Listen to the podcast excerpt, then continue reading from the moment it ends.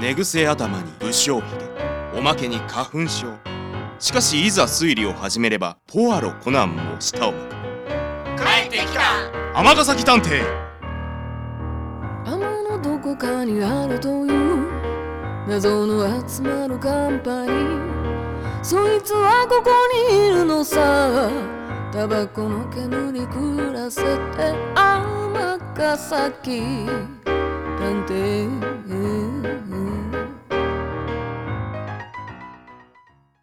第64話「願い事泥棒は誰だ?」こんにちは園田啓太ですもうすぐ七夕ですね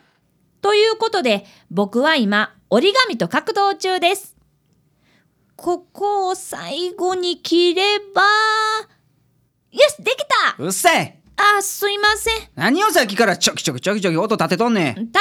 用の飾りですよほらじゃーん天の川ですはっそんなもん7月7日過ぎたらただのゴミやないか作るだけ無駄無駄うんそれはそうですけどおー相変わらずロマンのわからない男だお前が毎日ロマンロマンしすぎとんね彦星とミス織姫が一年にたった一度だけ夜空で出会うことが許される日素敵じゃないかですよねんはっほんまに会いたいんやったらもうちょい日々頑張れよって思うけどなそうだ7月7日には僕の愛車でどこか星が綺麗に見える場所へ行こうかいいんですかああたまにはボーイとのデートも楽しそうだ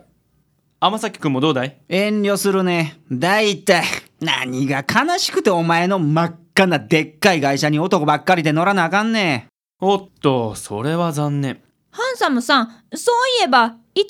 アでも七夕ってあるんですかうーん全く同じようなイベントはないかな7月7日も特別な日ではないしねただイタリアのみんなで夜空を見上げて星に願い事をする日というのがあるんだへえ8月11日サンロレンツォの日さイタリアで暮らしていた頃は毎年素敵なレディーたちと丘に寝そべって満天の星空を見ていたものさわあロマンティックですね確かに星にお願いをするっていうところが日本の七夕に似てますねだろまあ夜空や星に何か神秘的なものを感じるというのはバンコク共通のエモーションなんだね夜空は世界みんなつながってますもんねおなかなかハンサムなこと言うじゃないか本当ですかふんしょうもないコーヒーでもいただくかなちょっとデロンギ借りるよあちょっと待ってそっちはおやこれは何だおお七夕に飾るための笹だね準備がいいじゃないかボーイ僕まだ笹用意してないですけどということはあいやいや、あの近所の庭師のおっさんがな、なんかいらん笹あるからもらってくれとか言ってきて、無理やり渡されたんや。先生ありがとうございますあありがとうも何もお前、邪魔やし、ゴミの日にでも捨てたら思ってたとこや。素直じゃないんだね相変わらずよしじゃあこの立派な笹に見劣りしない七夕飾りを作るぞ僕はいつも以上に気合を入れてたくさん七夕飾りを作り願い事を書いた短冊も吊るしましたできましたうんなかなかいいじゃないかハンサムさんも何か願い事書かれますかそうだね。じゃあ、こんな感じかな。えーと世界中のすべてのレディーに幸あれやっぱりな、予想できたわ。先生もいかがですかはんそんなもんに願掛けせなあかんほど、俺は困ってないね。事務所の赤字が減りますように。依頼が今の5倍舞い込みますように。え香織くんの願い事みたいだね。これは、なんか滲んでてよくわからないな。あーへっぽこさんでしょなんかジュースこぼして騒いでましたからじゃあ、ボーイ、君のははい。早く先生のような立派な探偵になれますようにです。だってさ。けそして重くなった笹を無事事務所のベランダに飾ることができました。しかし次の日。あーひどいおい、ベランダで大声出したら近所迷惑やろが。でももうなんやねん。こ、これは。確かにこれはひどいね。笹がボロボロだ。せっかく作った飾りも短冊もちぎられてて。一体誰がこんなひどいことを僕、許せません。まあどうせ捨てるもんやねんからええやないかでも、せめて7月7日まで待ってほしかったです。これじゃ願い事届かないじゃないですか。ううああもう泣くな泣くな先生、犯人捕まえてください。あそうだね一番弟子を悲しませた犯人に報いを与えるのは師匠として当然の務めじゃないかなはあもうわかったわかったわかったからもうちょっと調べとくから坊主お前もう今日はもう帰れよろしくお願いします。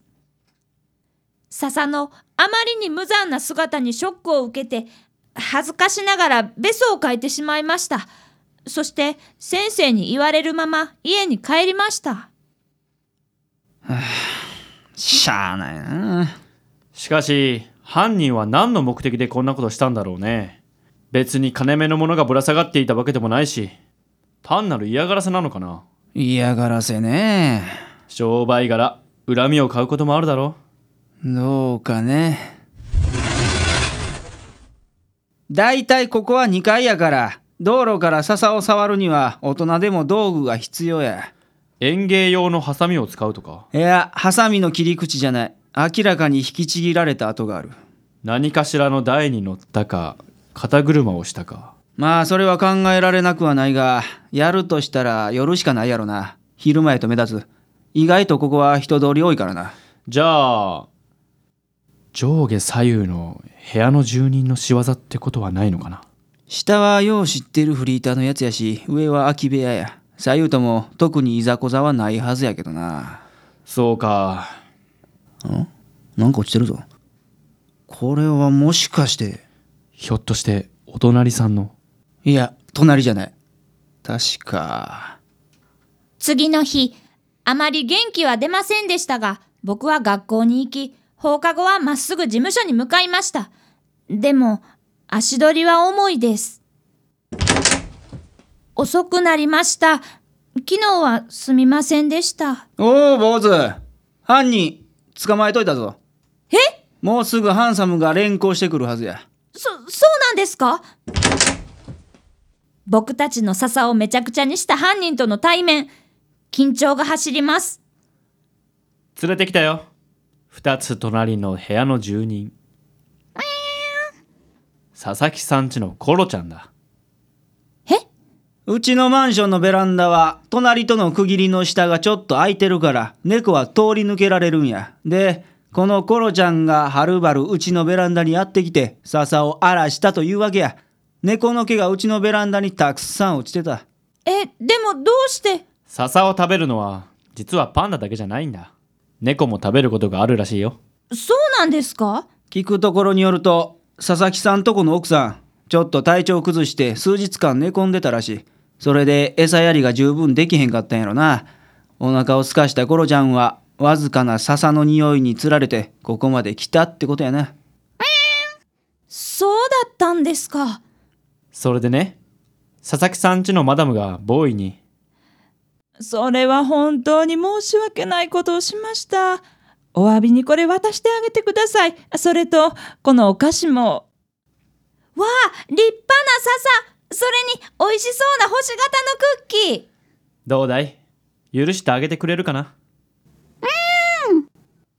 い、猫ちゃんなら仕方ありませんね。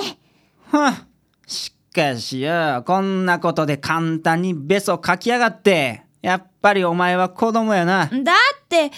あでも先生が本当に犯人見つけてくださってすごく嬉しかったです。ありがとうございました。あ別にお前が頼んだからちゃうからな」やっぱり素直じゃないねですね。うっせえこうして七夕受験はめでたく解決しました。では、七夕の日に向けて急いでもう一度飾り付けをしなくちゃいけませんね。それでは皆さんも良い七夕を。願い事、叶うといいですね。天が咲いたんて